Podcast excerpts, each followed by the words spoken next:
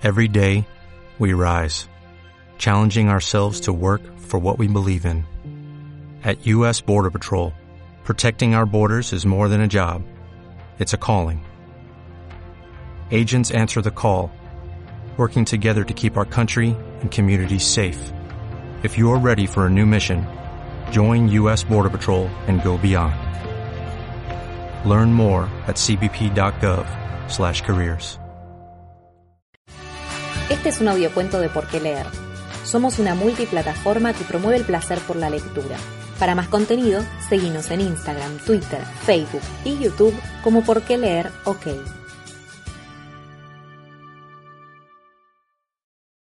¿Una mariposa? Leopoldo Lugones. No podía dar yo a Alicia tantos detalles de las flores como ella me pedía, pero por fuertes razones. Así llevé la conversación hacia las mariposas. Ella me escuchaba muy atenta, y todos los pormenores de la vida de los insectos despertaban intensamente su atención. Las blancuzcas larvas, ingeniosas tejedoras, las misteriosas crisálidas durmiendo en su sueño de rejuvenecimiento y de sombra, el despertar de las alas al amor del sol como en un suspiro de luz.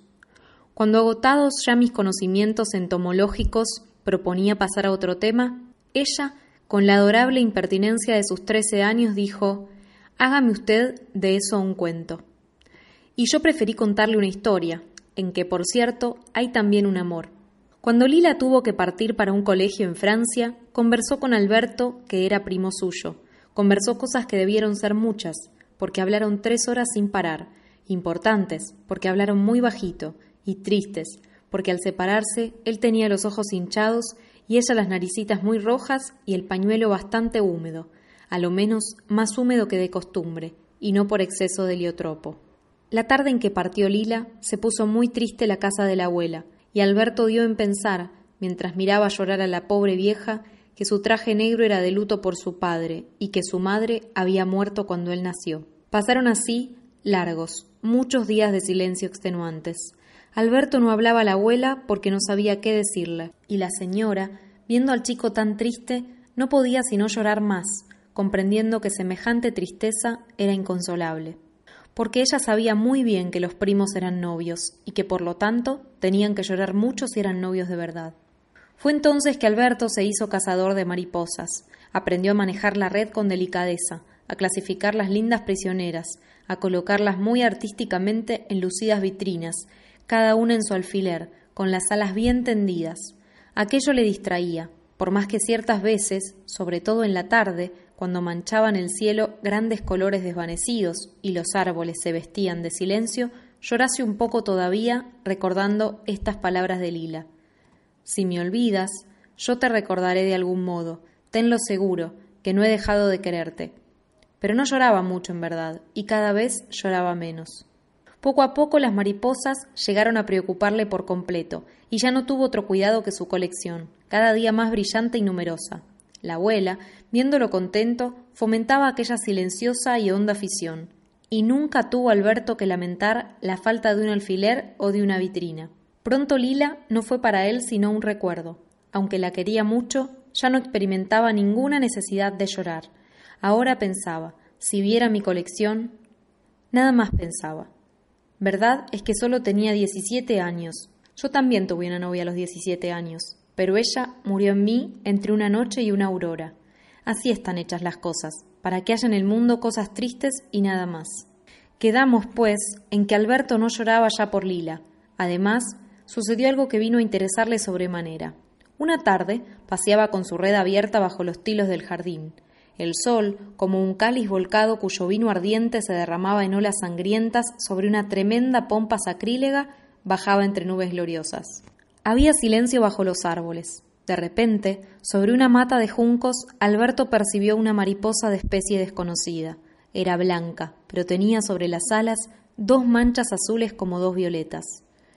No recordaba él haber visto otra igual ni en las colecciones ni en los libros técnicos.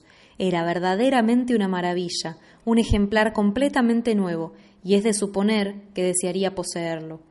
Entregóse a la cacería con pasión, pero aquella mariposa era terriblemente sagaz y siempre se colocaba fuera del alcance de la red, aunque no huía definitivamente de su vista. Y así se pasó la tarde y vino la noche, y Alberto se acostó muy contrariado y soñó hasta el amanecer con una mariposa blanca que tenía dos manchas azules en las alas.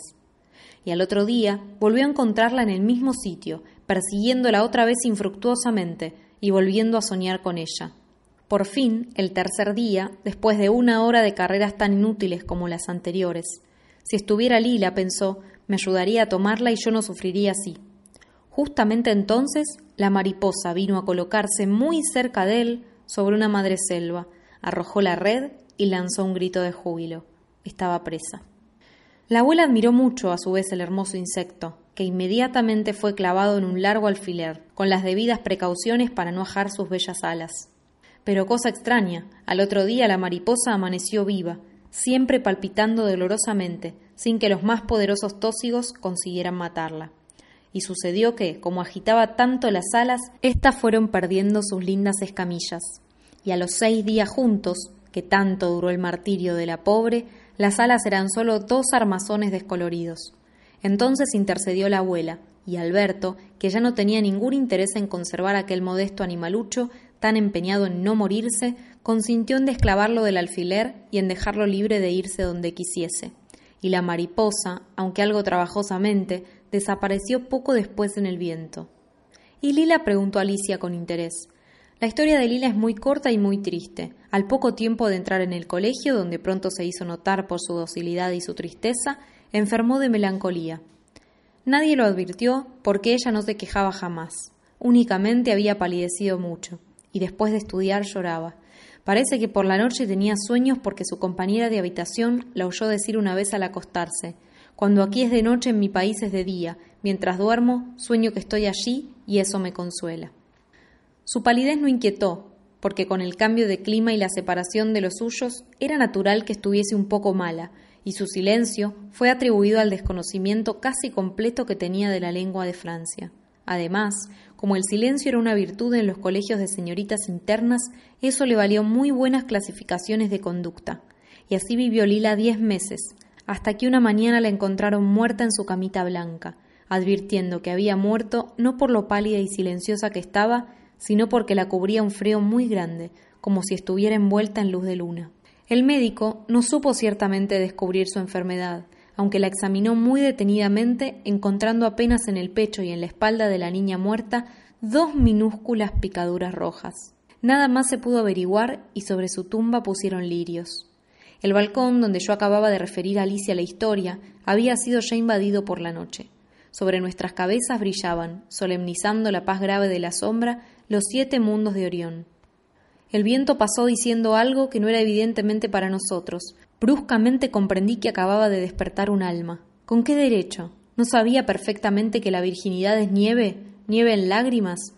Y buscaba sin resultado un epílogo vulgar que absorbiera la emoción de mi historia, cuando allí, muy cerca, Alicia, ya invisible, borrada por la noche, y Alberto dijo Una esperanza consoladora brilló en mi espíritu.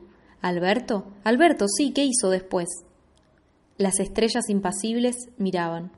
Alberto continuó viviendo con la abuela, muy contento, aunque lamentando que su colección hubiera perdido una mariposa. ¿Una mariposa? Este fue un audiocuento de Por qué leer. Si te gustó, te invitamos a seguirnos en Instagram, Twitter, Facebook y YouTube como Por qué leer OK.